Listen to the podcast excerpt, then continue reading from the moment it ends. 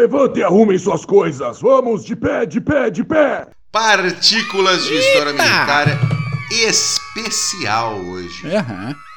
Especial hoje, dia 11 de novembro de 2018, faz 100 anos do fim da Primeira Guerra Mundial. Então esse daqui é um PHM especialzão de curiosidades da Primeira Guerra Mundial, Mac. A guerra que era pra ter acabado com todas as guerras. É, Eu não sei quem foi que disse que isso, não. nunca descobri. Mas olha, quem falou isso é uma pessoa que não conhece o ser humano. Exatamente, exatamente. Não conhece a índole humana. Mas tudo bem, né? Ele falou, ficou famoso, tá tudo bem. Mas eh, antes da gente começar o Curiosidades da PGM, Mac, Diga. eu queria comentar o seguinte: nós já fizemos alguns podcasts sobre a Primeira Guerra Mundial. Perfeitamente. Então nós temos o PHM número 27, que é o top 10 mistérios da Primeira Guerra Mundial, Uhum. um PHM curtinho, bem legal, sobre coisas misteriosas que aconteceram durante o conflito. Então se você quer uma coisa rapidinha, uma coisa ali só para só para só para ter realmente curiosidades e coisas engraçadinhas, você dá um pulinho lá, caro ouvinte, vai lá no nosso site ou vai no YouTube Ou baixa no teu agregador aí. isso, baixa no seu agregador o PHM número 27, Top 10 Mistérios da PGM. Perfeito. E nós fizemos também uns cinco episódios de CGCast sobre a Primeira Guerra Mundial com o nosso querido professor Marco Túlio Delgolbo Freitas, também conhecido como Simons, também conhecido como Álcido Cugelado. Foram cinco CGCasts de uma hora e pouco cada um Aham. bastante detalhados, bastante amplos sobre a Primeira Guerra Mundial. Bem então a gente fala de fronte oeste, bem completinho. Fala de fronte oeste, fronte leste, uma porrada de coisas. Se você quer se aprofundar um pouco mais e quer ouvir ali no carro, enquanto está viajando, indo para o trabalho, voltando, enquanto está levando as crianças para a escola, coloca lá o CGCast 15, 16, 17, 18 e 19. Foram cinco CGCastzinhos que a gente fez sobre a Primeira Guerra Mundial. Foi muito legal, né, Mac? Foi bom, foi bom. Foi bem bom. Aliás, a gente. Uma das coisas interessantes de fazer podcast é que a gente tem que voltar para reler algumas coisas, reestudar algumas coisas e tal, para poder gravar e fazer essa viagem nessa época aí para a Primeira Guerra Mundial de novo foi bem interessante.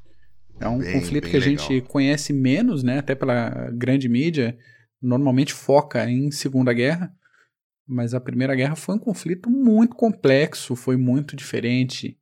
Ah, também, normalmente se pensa só na guerra de trincheiras, mas o Fronte Leste foi movimentadíssimo. Teve todo o desenrolar né, que foi estopim para a Revolução Russa. Teve rolo no Japão. Então é. E a gente fala um pouquinho de tudo isso nessa série de podcasts, hein? Além de a gente fornecer uma bibliografia bem grande de consulta. Bem Então, para quem tiver interesse, tá no nosso site. Nesse episódio também a gente vai replicar né, embaixo. Acho que também no YouTube vamos botar essa listinha para quem tiver interesse. A gente, a gente põe o linkzinho da nossa parceriazinha com a Amazon. Uhum. E aproveitem, aproveitem que esse mês tem Black Friday. Aliás, acho que vai ser, se não me falha a memória, do dia 18 ao dia 23 de novembro tem a Black Friday da Amazon. Então esses livros provavelmente estarão com descontos bem apetitosos. Muito apetitosa. E você ajuda o CG se você compra através do nosso link da Amazon e não paga nenhum centavinho a mais do que isso. É isso aí, já garanta o livrinho do amigo secreto, do presente de Natal pra sogra. Calhamação sobre a Primeira Guerra Mundial. Não, pra sogra a gente dá o capital do Karl Marx. Putz. Quem sabe ela não morre enquanto lê. um momento amor pela sogra com Amor, Daniel eu amo minha sogra, minha dona Maria, um beijão. Não, a minha sogra gosta mais de mim do que gosta da minha mulher, entendeu? então eu não posso reclamar disso. boa, boa. Mas é o seguinte, às, às 11 horas do 11º dia do 11º mês de 1918, acabou-se a Primeira Guerra Mundial. O armistício, o armistício foi assinado na floresta de Compiègne, dentro do famoso vagãozinho que o Hitler depois foi buscar, Isso. e um período de anos de guerra, de assim, muita gente morta. Foi uma guerra bem diferente do que foi a SGM. Sim. E tem algumas curiosidades interessantes. A primeira delas, Mac, qual que é? A primeira delas é que houve uma explosão em determinado momento da guerra que foi ouvida em Londres. Mas a explosão não aconteceu na Inglaterra. A guerra nesse momento acontecia nos campos de batalha, é, tanto sobre quanto abaixo da terra, na Bélgica. E pessoal lá, os sapadores, os engenheiros, o povo do, do os anões cavadores, cavaram túneis e colocaram mais de 400 toneladas de explosivos que detonaram simultaneamente 19 túneis alemães. Isso, vamos, vamos só colocar a perspectiva. Nós estamos falando de túneis que eram construídos para irem abaixo das trincheiras inimigas. Boa. E o objetivo era explodir as trincheiras inimigas. Isso aí. Né? Porque estava todo mundo ali, igual rato escondidinho, uh, debaixo da terra, tentando ali movimentar um fronte oeste que basicamente não se movimentava. É, que era 30, 40, 50 metros para um lado para o outro e ficava nisso. Então a solução foi cavar e, e explodir nisso. baixo. Isso, então cavavam por baixo túneis, uh, colocavam explosivos para acabar com aquela linha de trincheiras e conseguir T algum tentar avanço. avançar um pouquinho, é. Isso. Mas eles deram mais exageradinha ali. Né? Exageraram, né? pesaram um pouco, cara. Foram 400 toneladas de explosivos. A maior parte dessa linha alemã foi de fato explodida. O buraco da explosão ficou com 12 metros de profundidade. E realmente o barulho desta detonação na Bélgica foi ouvida pelo primeiro-ministro britânico a mais de 200 quilômetros lá em Downing Street, em Londres. Uma curiosidade sobre a curiosidade, opa, Mac. Opa este grande buraco continua lá. Sim. Uhum. Então, se você quiser, meu amiguinho, estiver visitando a Bélgica, os campos de Flandres, quiser você vai lá e vai ver o buracão que foi feito dessas toneladas de explosivos que acabaram com aquela linha de trincheiras mais longe de ter acabado com a guerra. É isso aí. Muito bem. A próxima curiosidade, Mac. Os alemães foram os primeiros a utilizar lança-chamas na Primeira Guerra Mundial. Olha lá. Os primeiros a fazer aliados assadinhos, tostadinhos. Os crocantes. E crocantinhos. E elas disparavam jatos de mais de 40 metros de distância. Caramba, também é outra imagem que a gente tem muito da Segunda Guerra Mundial, né? Sim, especialmente no Pacífico. Especialmente no Pacífico, exatamente. Limpando bunker e trincheira de japoneses com, com lança-chamas, até lança-chamas adaptados em blindados, o que eu acho um Sim. Uma maravilha da criatividade militar. Assim. 20 maneiras de se matar o inimigo. Exatamente. Muito bom. Próxima curiosidade, Mac. Próxima curiosidade, falando em matar o inimigo, mais de 65 milhões de pessoas de 30 países diferentes lutaram na Primeira Guerra Mundial. Gente para caramba. E cerca de 10 milhões de militares morreram. Junto com esses 10 milhões, cerca de 10 milhões de civis também pereceram no conflito. É, e é um conflito que você vê um, um se comparado à Segunda Guerra Mundial, você vê uma um, menos, uh, né, foi um conflito que matou muito menos, mas a gente tem que lembrar que a vida dos militares nas trincheiras e a vida dos civis na, nas cidades era muito ruim, especialmente em trincheiras. Sim. Eu, de tudo que eu li até hoje, e aí, meu amigo ouvinte, você fique à vontade para discordar de mim, a situação de quem estava no fronte de batalha na Primeira Guerra Mundial era muito pior do que a situação de quem estava no fronte de batalha da Segunda Acredito Guerra. Acredito que sim também. Mas se você acha que não, você decide, mande o seu comentáriozinho, diga que eu sou um idiota e diga por quê. Próximo, próxima curiosidade, Mac. Ah, não, essa, essa é minha é tua, agora. Essa... essa curiosidade é minha. Cerca de dois terços das mortes militares aconteceram no fronte por causas diretas de combate. Uhum. Né? Uma mudança, porque as guerras até aquele momento, a maioria das mortes em guerra acontecia por causa de doenças, como por exemplo diarreia, gripe, seja lá o que fosse, fosse acabar com o soldadinho lá, porque era uma situação de, de higiene muito diferente. Sim, sem dúvida. Né? Mas, de qualquer maneira, um terço morreu de gripe espanhola. Pois é. Ali no final da, da, da Primeira Guerra que Mundial. É um, um, dado bem. Nós tivemos o surto, né? De gripe é um espanhola. dado bem curioso mesmo. O, os dois, na verdade, né? Dois terços morrerem por causa de combate. Normalmente a gente pensa, por, claro, o soldado na guerra vai morrer de ou de explosão ou de tiro. É, normalmente de, de shrapnel, né? É, normalmente de estilhaço. E não, até a Primeira Guerra Mundial não era de caganeira. Assim, o pessoal morria pelo rabo, normalmente. E outras doenças associadas, como, como você comentou. E ainda teve o negócio da gripe espanhola na Primeira Guerra Mundial, que levou essa galera que não ninguém estava preparado para o surto de gripe espanhola. Acho que teve gente que morreu até no Brasil por causa desse negócio. Sim. Foi sim. um surto bem, bem complicado no início do século XX.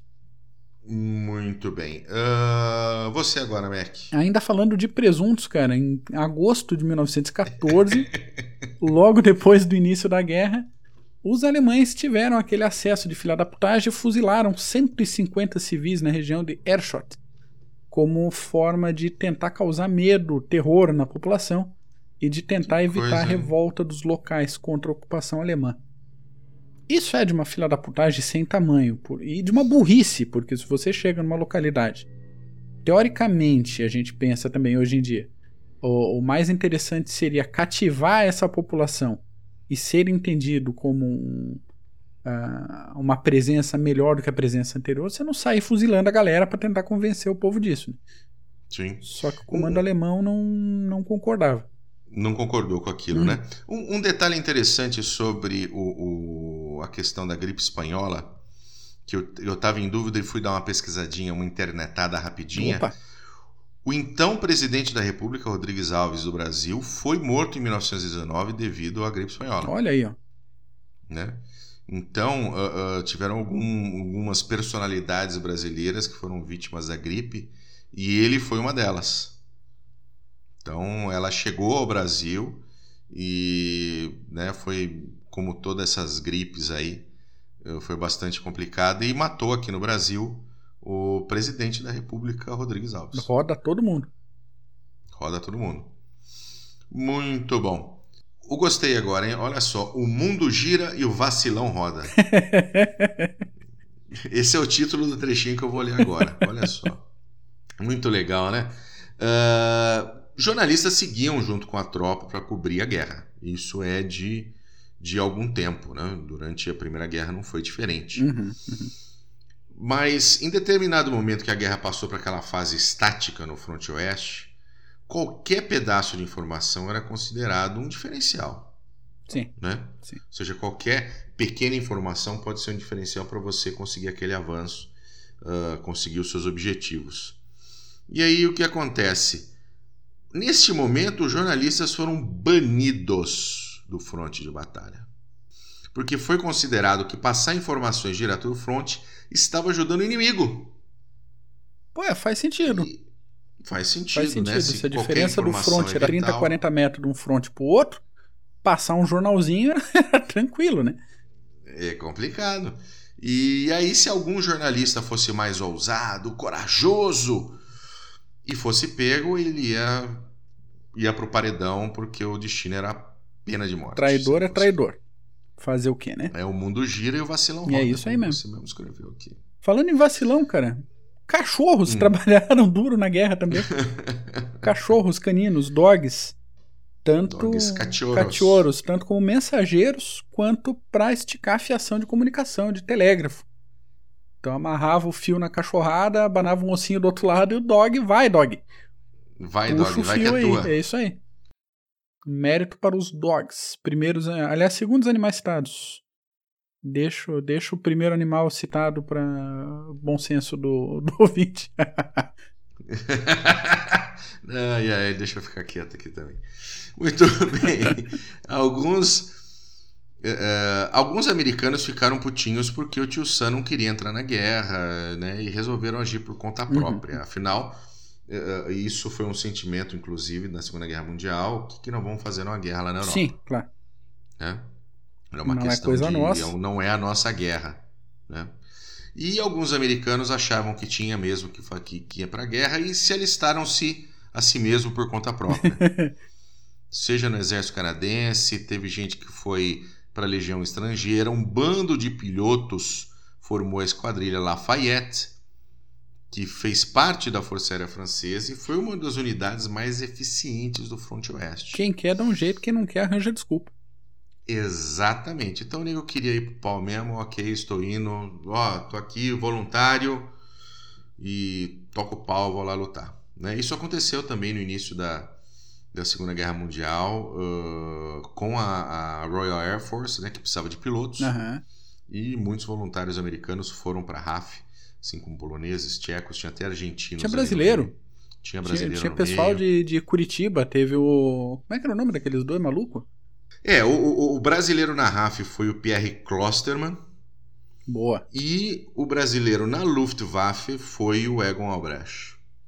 Então, Abração pro nosso querido Egon, inclusive. isso aí, não, Gilson. não é exclusividade pra ninguém ter os voluntários que resolvem se Não, jogar nos frontes. exclusividade nenhuma. Então, Então vamos lá, próxima, Mac. falando de. É, falando Curiosidade de política. É, política, política. Política é um negócio complicado, né? Política é tenso, campanha política é cheia de mentira sempre. A campanha de reeleição do presidente Yankee Woodrow Wilson tinha o tempo todo o slogan clássico de ele nos manteve fora da guerra. Olha que safadinho, né? Bonitinho, né? Daí ele tomou Que posse pro safadinho. segundo mandato, um mês depois declarou guerra contra a Alemanha. É, Pegadinha do malandro. eleitoral, né? é, quase isso, é. Pois é. Me, me lembra de uma certa presidente da República. tudo Isso, isso. É, pois é, né? Acontece. Muito bom. Mas assim, ah, ah, nova curiosidade. Pessoas de ascendência alemã nos Estados Unidos eram suspeitas de colaboração com o inimigo. Né? Natural. Teve protestos, inclusive, contra essa população, violentos. Teve queima de livros alemães e até, olha só, assassinato de cachorro pastor alemão, é alemão, vai rodar a Kraut. Qual é? né? Tá na Sem minha falar, terra. obviamente, no mais impressionante do que matar um cachorro pastor alemão foi o assassinato de pessoas alemães, Hum. filhos de alemães nos Estados Unidos, por causa dessa babaquice cega que pega as pessoas de vez em quando. né? Exatamente, exatamente. Matar cachorro já é foda. Aí foi matar pessoa não tinha nada a ver Não, com é, peixe. é uma generalização num grau que a gente também costuma associar mais com a Segunda Guerra Mundial, com a Sim, questão do sim. antissemitismo e tudo. Não, mesmo os campos, os campos de, de concentração e de prisioneiros É, claro. ah, nos Estados Unidos para japoneses e alemães, isso teve também. Uhum, uhum. E teve aqui também. Pois é, teve aqui. também. O Brasil teve também. Um clássico foi o campo de prisioneiros políticos que num local que hoje em dia se situa a Universidade Federal do Estado de Santa Catarina. Pessoal que tinha é, desconfiança ou que a polícia acreditava que podia estar colaborando de alguma forma com as forças inimigas. Lembramos que no Vale do Itajaí tinha partido nazista eh, ligado ao partido nazista alemão na época da Segunda Guerra Mundial o pessoal era preso e levado para o campo de prisioneiros aqui onde fica a UFSC. Então, toda Santa Catarina tem um- uma movimentação aí na guerra. Não, não, não vou dizer de colaboracionismo com a guerra, quanto mais com a Adolfo, claro, mas respingou aqui também. Respingou Muito aqui também. bem. Correios, Mac. Correios. Aquela entrega gostosa de correspondências, de caixinhas com biscoitos sortidos. Isso, você, você que nos ouve. Que eu não mandei saudações cavalarianas hoje, mas saudações cavalarianas pra ti. que tá acostumado, ah, é acostumado com botar uma cartinha, um pack, né? Um pack. Então, um bota pack. um pack na agência dos Correios e o cara te fala. Um singelo pack. É, que entre- encomenda de, de Florianópolis a Campinas vai levar 17 dias úteis pra chegar. Certo? Durante a guerra, cara, levava somente dois dias por uma carta a partir de Londres encontrar o seu feliz destinatário nas trincheiras da França ou da Bélgica. No final da guerra, 2 bilhões de cartas, ou 2 bilhões, concordância de gênero, e 114 milhões de encomendas foram entregues no front. Que coisa, hein? Mas aqui, em tempo de paz, o nosso correio, monopolizado, consegue ter prejuízo e ainda levar 15 dias para sair de Florianópolis e chegar em E Campinas. é isso aí mesmo. Parece aquela piadinha, né? De Moisés levou 40 anos no deserto, quando você olha no Waze é só seis dias de, A pé. de caminhada a pé. Isso. Né? É bem isso mesmo. Ah, muito bem. Ah, curiosidade aqui, Mac. Opa. Os blindados britânicos eram divididos entre machos e blindados fêmeas. Ué. Isso não tinha nada a ver com preconceito ou qualquer outra coisa. Era apenas uma questão estética. Uhum. Os machos possuíam, além das metralhadoras, eles possuíam também canhões, né? aquelas grandes e fálicos tubos de metal. Enquanto as fêmeas tinham apenas as metralhadoras. Isso depois, uh, uh, com o desenvolvimento da arma blindada, deixou de acontecer. Afinal, um, um MBT, né? vamos chamar assim, ainda não existia essa designação, ou talvez nem essa ideia, mas um, um, um, blindado que seja um blindado de combate, um main battle tank, ele vai ter as duas coisas. Sim.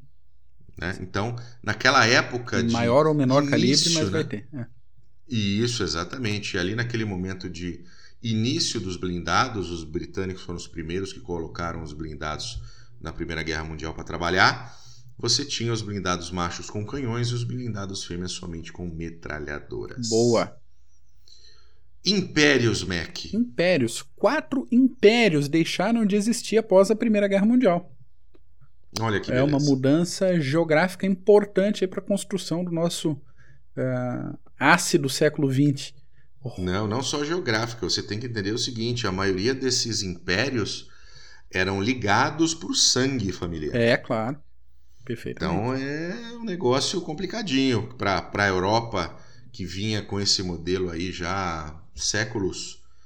Quatro impérios deixaram de existir. Pois é, tanto que historiograficamente se considera o final do século XIX na Primeira Guerra Mundial. Né? Sim, Tirando sim. a separação cronológica, né? mas entre Uhum. fatos históricos, o século XIX termina na, na Primeira Guerra Mundial. Rodaram nesse conflito Império Otomano, Império Austro-Húngaro, Império Alemão e Império Russo. O com o destino mais triste provavelmente foi o Império Russo, que, que pegou a Revolução de 17 e revoluções internas que culminaram lá na, na consolidação da União Soviética em 1924. Exatamente. Exatamente. Pesado. Pesado, muito ruim.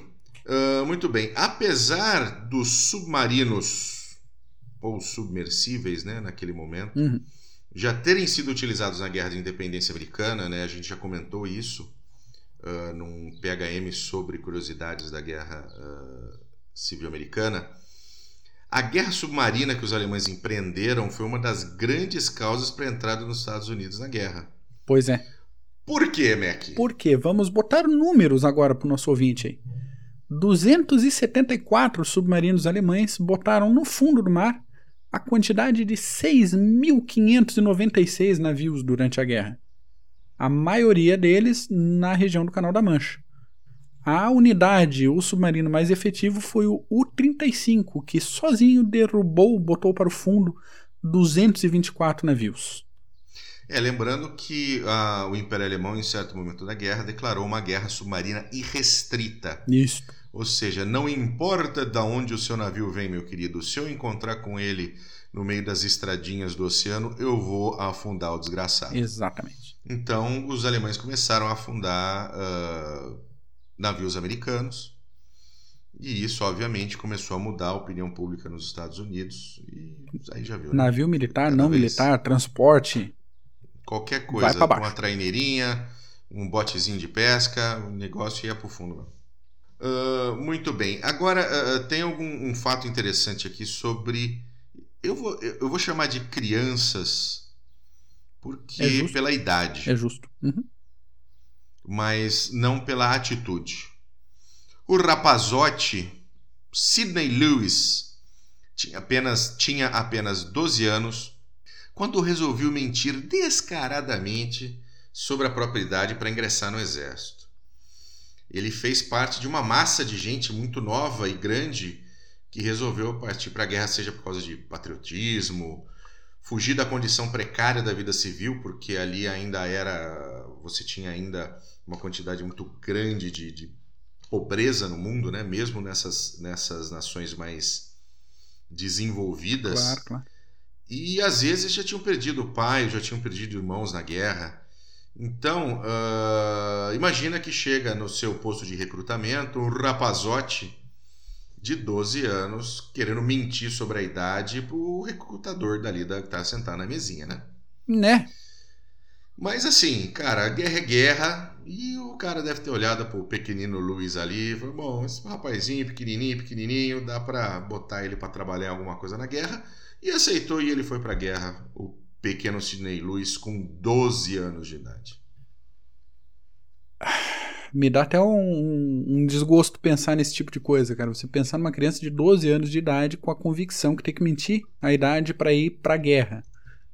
Uh, tanta criança que a gente conhece aí, seja da nossa família ou não, e as condições realmente duríssimas da época. Sim.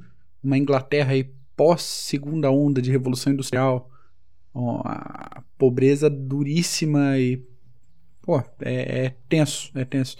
Fico é chateado é quando eu vejo esse tipo de coisa. É, o, o Lewis ele nasceu em 1903 e se alistou num regimento em Surrey em agosto de 1915, uhum. quando tinha 12 anos, e lutou na Batalha do Somme em 1916. Só no Somme? Uh, é. Depois ele lutou na Batalha de Devil Wood, uhum. que viu também uma das, das maiores grupos de, de mortos e feridos de, do Somme. E depois foi mandado para casa, depois que a mãe mandou o certificado de nascimento dele, a certidão de nascimento para o War Office, e falando: O meu querido, volta o garoto aí, porque ele não tem idade para trabalhar. Então ele acabou voltando para casa. Puto! Ali em 1916, 17. Puto! Mas ele recebeu a Victory Medal, recebeu a British War Medal e se realistou em 1918 e serviu com o exército de ocupação na, na Áustria. Tá. Eu acabei de falar que a situação é tensa mas pense naquele seu primo, naquele seu sobrinho, que com 12 anos de idade só Sim. pensa em 40 minutos de masturbanho, manja, que entra para tomar um banho e fica uma hora lá dentro. E o Sidney Lewis, com 12 anos de guerra, tem esse. Com 12 anos de idade, teve essa atitude e se realistou depois. E, cara, tá louco. Isso. Um outro rapazote de idade parecida com 13 anos também mentiu para um oficial de recrutamento dizendo que tinha 18 e que podia se unir ao exército e se uniu ao regimento do King's Own Royal Lancaster. Opa! E o, e o George Meyer foi enviado para as linhas de frente e só foi descoberto a sua idade porque o rapaz não foi encontrado até que começaram a ouvir um choro durante um bombardeio, um ataque forte de artilharia e aí, obviamente, o rapazinho entrou em pânico, né? Sim. Se, se você não sabe o que foi uh, as barragens de artilharia da Primeira Guerra, meu caro ouvinte, eram barragens de artilharia que duravam uma semana. Sem parar. Yeah. Tá? E aí ele foi encontrado chorando, e aí ele revelou a sua idade. Foi colocado num trem com mais um monte de garotos que tinham uh, mentido para se juntar, né, para se voluntariar e foi mandado de volta para casa. Boa. É duro para todo mundo, quanto mais para um moleque de 13 anos. Para um garoto de 13 anos, o, o Lewis era um, talvez tenha sido um pouco mais. Uh, uh, talvez a vida dele tenha sido um, um pouco mais, né, sem julgamentos. Claro. Né? Mas com, com o George Mayer, pelo, pelo contrário, ele teve toda uma coragem e se encontrou numa situação absolutamente sem precedentes. Uh, era tão sério as barragens de artilharia que se você procurar, meu jovem ouvinte, meu querido ouvinte, nós vamos colocar um, um linkzinho para vocês do YouTube uh, com os efeitos, como eles chamam de aftershock. Uhum, uhum, boa. Como ficavam muitos dos soldados após essas barragens de artilharia que duravam. E não só criança, gente crescida, que cada corpo reage. Não, estamos falando de soldado é. de. Não, soldado de verdade. Isso, cada corpo, cada pessoa reage soldado de uma de forma diferente. Teve muita gente traumatizada que ficou em hospital pro resto da vida por conta desse tipo de, de trauma da, das barreiras de artilharia. Né? Muito bem. Mac. Vamos aliviar um pouquinho? Vamos, vamos aliviar um pouquinho. A, a Rússia... Rússia teve o maior efetivo movimentado durante a guerra. Só a Rússia contou aí com cerca de 12 milhões de militares. Só que dessa vez não adiantou a quantidade, né? Não rolou. Não. Não rolou. Tomara que até Front... Front Leste foi um pouco diferente na Primeira Guerra Mundial do que foi na Segunda. Foi bem diferente. Muito bem. A França foi o primeiro país a usar gás contra seus inimigos em agosto de 1914, na forma de granadas com gás lacrimogêneo, para fazer o pessoal dar aquela choradinha Uhum. gostosa. Uhum. É. Em janeiro de, 2000 de em 2015, olha, em janeiro de 1915, os alemães quiseram fazer a mesma coisa com os russos, mas estava tão frio que o gás condensou. Ah, que beleza! Virou poça lacrimogênea. Poça lacrimogênica não fez efeito porra nenhuma, mas em abril de 1915 os alemães trocaram o tipo de gás e inauguraram a fase do uso de gás venenoso. Pois é. Ah, emendando o papo do gás aqui. Os alemães lançaram em campo de batalha um total de 68 mil toneladas de gás. Enquanto, em comparação, franceses e ingleses usaram 51 mil toneladas. Mais de 1 milhão e 200 mil soldados foram gaseados e 91.198 morreram em decorrência do envenenamento com o gás.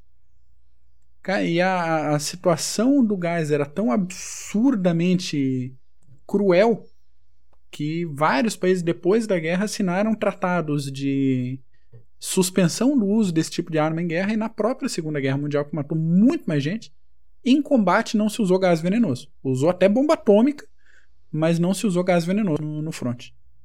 É.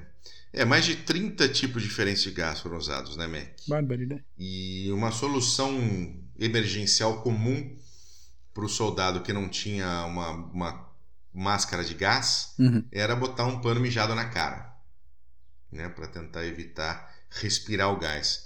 E, e aí, mais para frente, teve máscara para humanos, inclusive para animais, Aham, aham. que davam uma proteção interessante. Só que dependendo do tipo de gás, o contato com a pele já era o suficiente para fuder com tudo. Pois é, pra ver o tamanho da crueldade desse tipo de arma, né? Exatamente. Difícil isso aí. Ah, medicina. Vamos nós, pra dar uma aliviada também. Nesse negócio, a gente dá uma apertada no sarrafo, mas a gente alivia um pouco depois.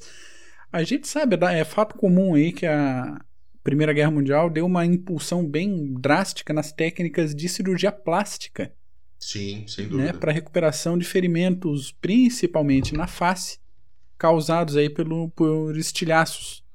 Só que outro avanço bem relevante que não é tão comentado foi a solução para o problema de abastecimento de sangue. Um médico americano chamado Oswald Robertson, um capitão na época, criou o primeiro banco de sangue no fronte oeste em setembro de 17. Isso ele fez usando citrato de sódio como anticoagulante.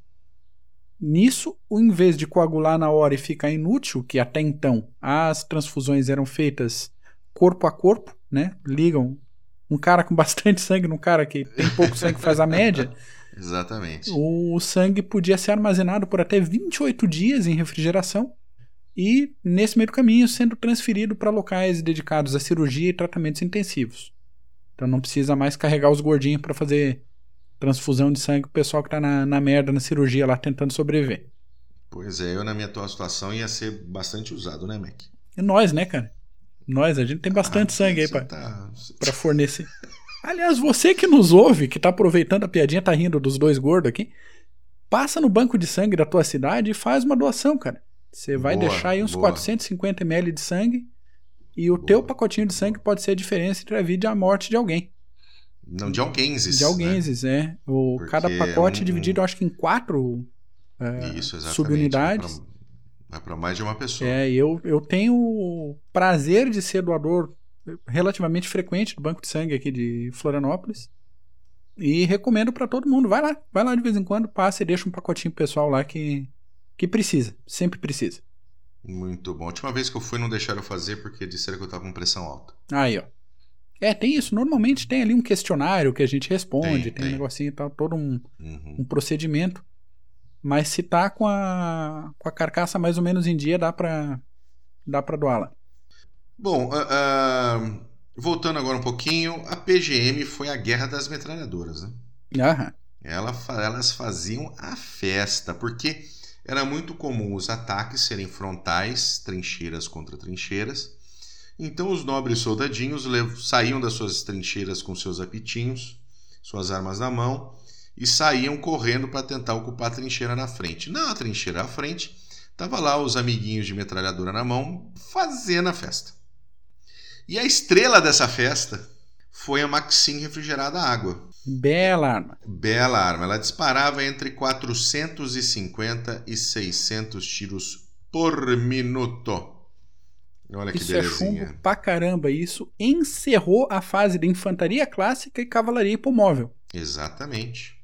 Não tem como Exatamente. operar tradicionalmente com um negócio desse do outro lado. E era uma. uma ela, Maxim é por causa do nome do, do seu criador, que era Hiram Maxim, Uhum. que era um americano que depois virou britânico. Olha, E foi ele que criou a, a famosa Maxim. Maravilha. fez a festa aí. Maravilha. Uh, Dogfight, Mac, começou na PGM, né? Dogfight começou na PGM e essa é uma curiosidade bem curiosa, realmente, que estimula a curiosidade de quem ouve. O, o termo dogfight também surgiu na Primeira Guerra Mundial, a palavra dogfight, como combate aéreo. O, isso por quê?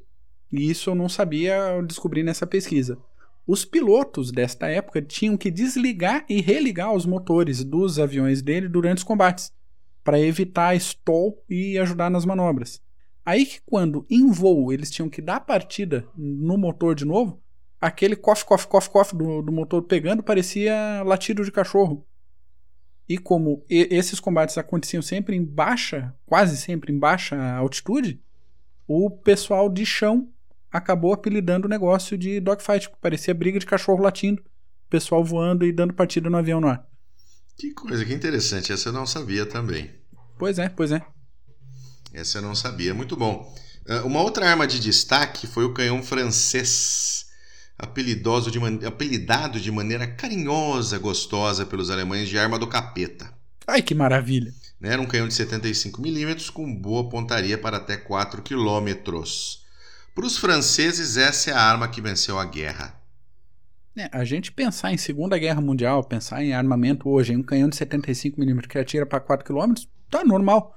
Mas para a época realmente foi um, um, um diferencial bem pesado na Primeira Guerra Mundial. Você gosta de hambúrguer, Mac? Eu gosto de hambúrguer, cara. Eu gosto de qualquer muito de coisa. Eu hambúrguer. como qualquer coisa que não corra de mim antes. Porque dá trabalho, né? Não deu tempo de fugir, vai, vai embora. E teve hambúrguer americano na guerra. Teve hambúrguer americano na guerra e é aquele negócio cultural que você falou, que às vezes o ridículo passa dos, do- dos termos. Uhum. na- em proporções nunca antes pensadas. Os hambúrgueres nos Estados Unidos tiveram um nome trocado para Steak Salisbury. É ridículo, é. As salsichas. Salisbury steak. Isso. As salsichinhas, chama- Uhum. chamadas até então de Frankfurters, como assim? Sim. Nome alemão, Pois viraram é. salsichas da liberdade. Olha que beleza. Freedom Sausages. E os cachorro-quentes, também conhecidos na época como, como Dachshunds, que lembrava o cachorrinho, aquele clássico, O cofapinho, né? o cofapinho, viraram cachorros da liberdade. Além disso, as escolas pararam de ensinar alemão, que era uma prática comum. E como você já comentou também, um- uma grande variedade de livros em alemão foram queimados em praça pública. Muito bem. Trincheiras, Mac. Trincheirinhas. Morreu bastante gente em trincheira. Aham. né? Mas estar na linha de frente era meio que uma raridade para o soldado inglês comum, já que a circulação e movimentação das tropas eram muito constantes. E a trincheira era feita da maneira mais simples possível. Né? A rotina dentro da trincheira era, era assim, tediosa, né? enquanto não tinha o que fazer. É, pois é. Ah, mas Não nove entre cada dez soldados britânicos sobreviveram às trincheiras. Nove de cada dez sobreviveram.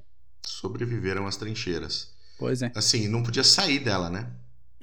não pode botar a cara pra fora, bem isso mesmo. Vamos, vamos, vamos deixar aí bem claro. Não E podia é- sair essa da rota- trincheira. Essa rotatividade, principalmente do lado britânico, porque do lado alemão, as trincheiras eram bem mais elaboradas e feitas para durar mais tempo. Então, dentro de uma trincheira alemã tinha quarto, tinha mobília, tinha cisterna para reserva d'água, tinha energia elétrica, tinha até campainha. Para o pessoal ter um pouco de privacidade. É, aí, Então, aí a- você pergunta por que, que o alemão perdeu a guerra, né? Não é vez de estar preocupado em matar o inimigo, está preocupado em fazer caminha, fazer decoração. energia elétrica, decoração, quadro da vovó. A, a puta que pariu, né? é guerra, porra. É isso aí. E, e, o sistema de trincheiras, ele era. É, olha só o tamanho desta merda. 40.200 quilômetros de trincheiras entre o Canal da Mancha e a Suíça. É. Para ver a, a, quantidade de camadas que era feito, muitas delas em zigue-zague, indo e voltando e sendo reconstruídas, é trincheira para caramba, hein? Para caramba. Uh, se você tiver a oportunidade, ouvinte, de ir para Londres, vá no Imperial War Museum tem a experiência da trincheira dentro do Imperial War Museum, vá, ande lá dentro, faça e entenda. Maravilha. Nativos americanos. Vamos falar de gente. Os nativos americanos não tiveram sua cidadania reconhecida até o ano de 1924. Porém, contudo, todavia, 13 mil nativos americanos foram enviados para a guerra. De forma mais ou menos voluntária. mais ou menos voluntária. É. Uh, entrando agora nessa parte de, de, de, nativos e de raças e etc., mais de 200 mil negros americanos serviram na PGM, mas somente 11% deles serviram no front. A maioria ficava na retaguarda, em linhas de suprimento, construção, e os que combateram eram em unidades separadas uhum. e treinados também separadamente dos brancos, o que era uma imbecilidade é uma imbecilidade. Eles acreditavam que o negro não era inteligente o suficiente, não poderia combater bem como soldado branco. Isso perdurou até a Segunda Guerra Mundial. Perdurou e, e às vezes eles tinham contato com os soldados coloniais uh, franceses, especialmente. E os soldados coloniais franceses negros eram fantásticos, como assim como os negros americanos, não tem diferença. Uhum, né? uhum. Cor da pele não quer dizer absolutamente nada para absolutamente nada. Exatamente. Então, uh, isso era uma imbecilidade que nos exércitos americanos perdurou ainda durante a Segunda Guerra Mundial. Uhum.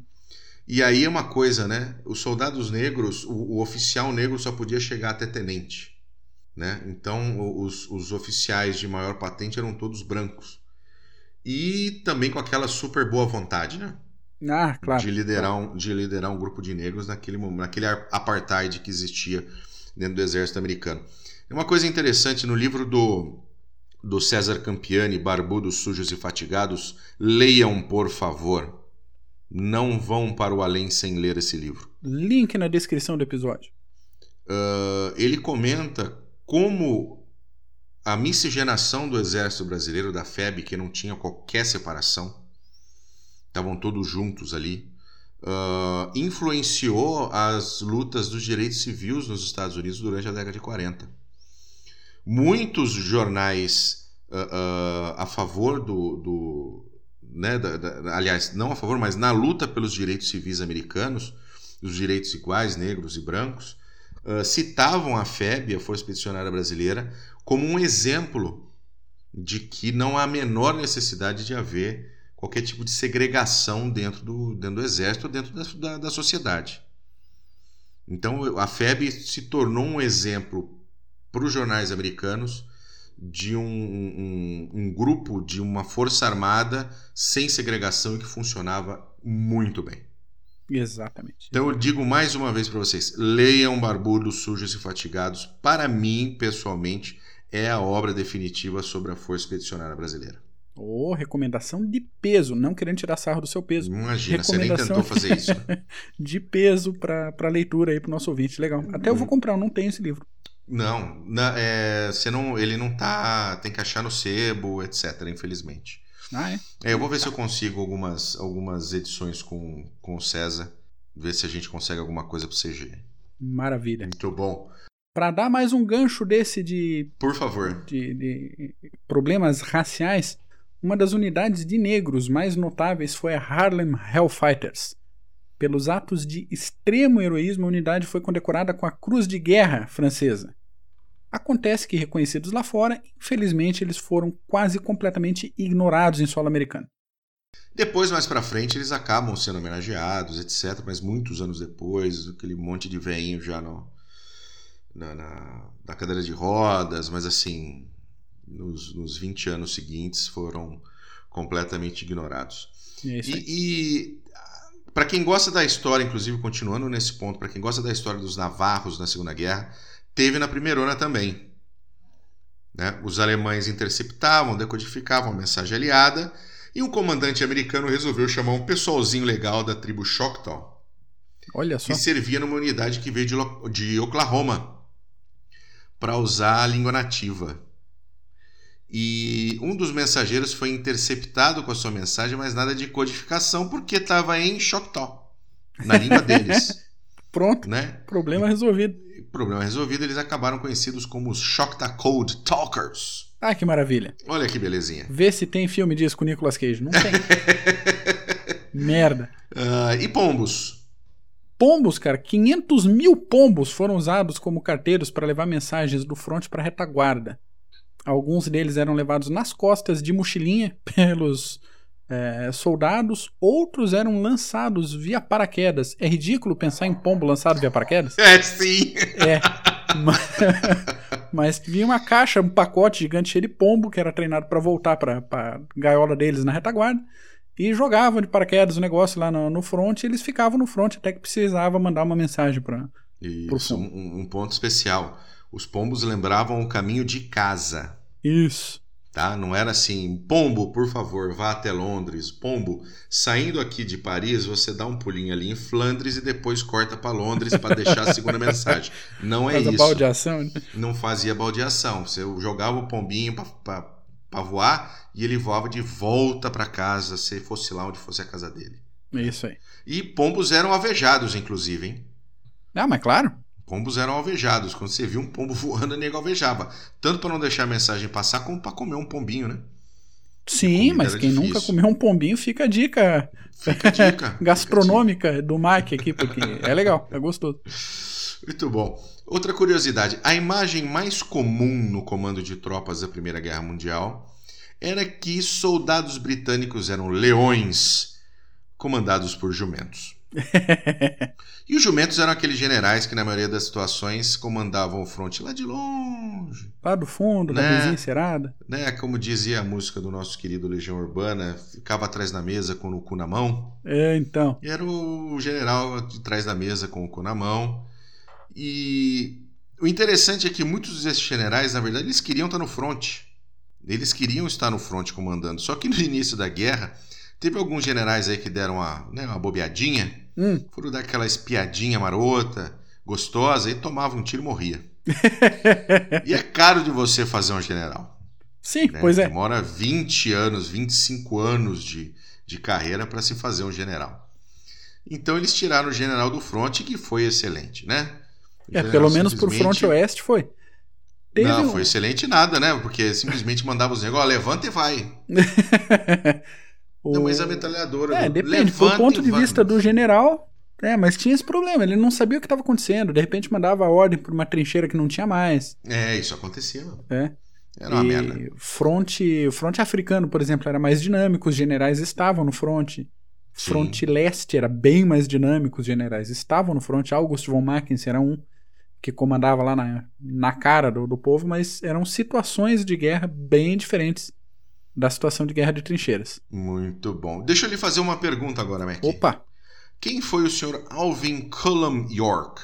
Ele foi o militar americano mais, mais condecorado da Primeira Guerra Mundial. Isso porque, entre outras coisas, o carinha liderou um ataque contra uma posição de metralhadoras. E nesse ataque, a equipe dele tirou de ação 32 metralhadoras, matou 28 soldados alemães e capturou 132 outros soldados.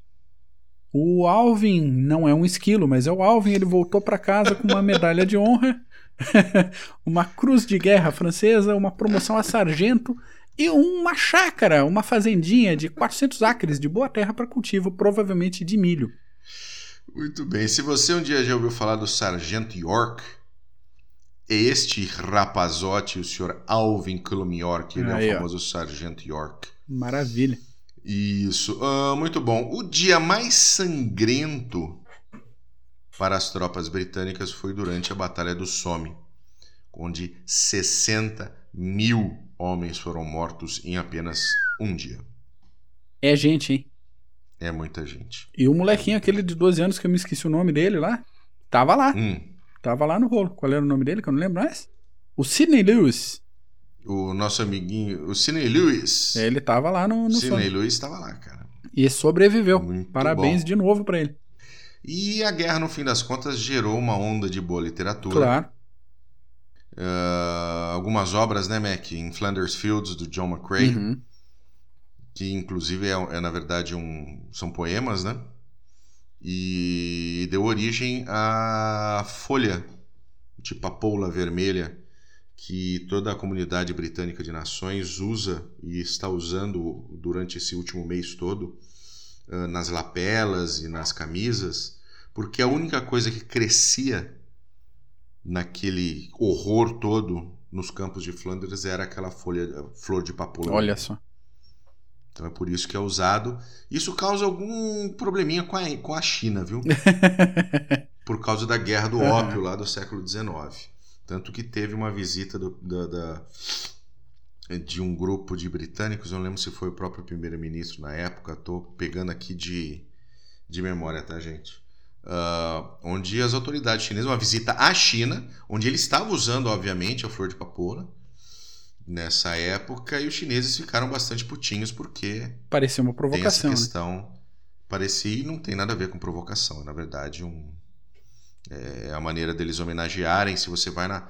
Se você vai na Torre de Londres, durante essa época, você tem aquele mar de folhas vermelhas que saem da Torre de Londres exatamente para homenagear os mortos em guerra, uh, tanto da Grã-Bretanha quanto das comunidades de nações britânicas. É isso aí. O que mais, Mac? Outras obras interessantes, The Wasteland, de T.S. Eliot, o classicaço Nada de Novo no Front, de Eric Maria Lemarque. Esse é um, um precisa ler. Isso aí, isso aí. Adeus às Armas, do Hemingway. E, por último, o poema épico Anthem for Doomed Youth, de Wilfred Owen, curiosidade dentro da curiosidade, o Owen ele praticamente não foi conhecido durante a guerra. Mas nos anos seguintes, até a década seguinte, ele começou a ser mais conhecido. Para esses livros, a gente também vai colocar os links aí, caso você, ouvinte, queira conferir, queira ler alguma coisa mais direta, mais uh, tensa, às vezes, de relacionada à Primeira Guerra Mundial. Isso, claro, somado as indicações que a gente comentou no iníciozinho do episódio, que foram feitas nos outros CGCasts e PHMs. Então tem uma lista bem legal de livros aí sobre essa, esse conflito. E também recuperando o que você, Bu, falou, esse episódio gravado centenário do final da Primeira Guerra Mundial. Muito bom, Mac. Um dos dias mais complicados aí. É isso desse aí. século XX. É isso aí. É isso por hoje? É isso por hoje. Gente, desculpa o tamanho desse PHM ficou grande, mas coisas que merecem ser ditas, coisas que precisam ser ditas e coisas só legais mesmo que a gente resolveu incluir. Muito bom. Valeu, Mac. Valeu, Bull. Abracetas e beijundas. Até mais. Até. Tchau, tchau.